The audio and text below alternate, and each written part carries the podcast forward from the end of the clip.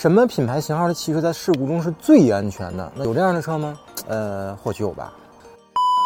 那我们上期聊了有关车辆碰撞测试的节目后呢，很多网友纷纷私信问熊仔，什么车是比较安全的？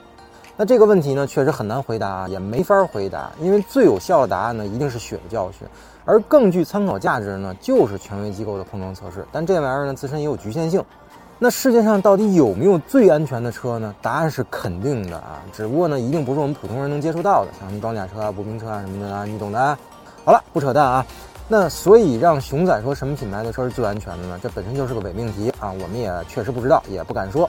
但我们敢说的是，那过去十多年的媒体从业中呢，除了 F1 的碳纤维单座舱之外呢，我们见过同样非常安全的车身结构，就是雷神之锤的矩阵式车架。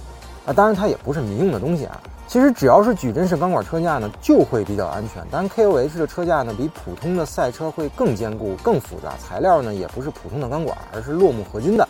那这种材料呢，重量轻，强度又非常的高。那美国的赛车工程师呢跟我们说过，KOH 是已知的可以从一百公里每小时直接撞停，驾驶员还可以存活的赛车结构之一。那但是我没有亲眼见过这个实验啊。那我们亲眼见到的是呢，一台 KOH 在虎克之路几十米高的山上啊，直接从山顶滚到山脚下。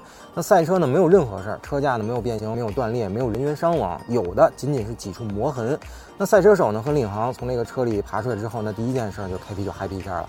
所以这种结构对于民用市场来说呢，优点非常多，但缺点呢也是致命的。那复杂的几何结构让车内的空间呢非常局促，但这玩意儿呢还属于承载式车身，其实相当适合应用到咱们这个量产车上去。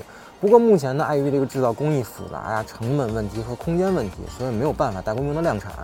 那其实现在应用广泛这个鸟笼式车身啊，和这种矩阵式结构呢，在理念上就很像，只不过呢效果差的有点多啊。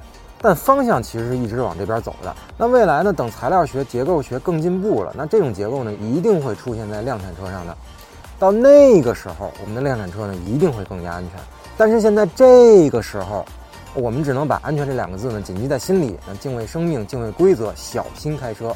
好，那您对今天的节目有什么疑问呢？欢迎评论区评论，咱们一起再聊聊呗。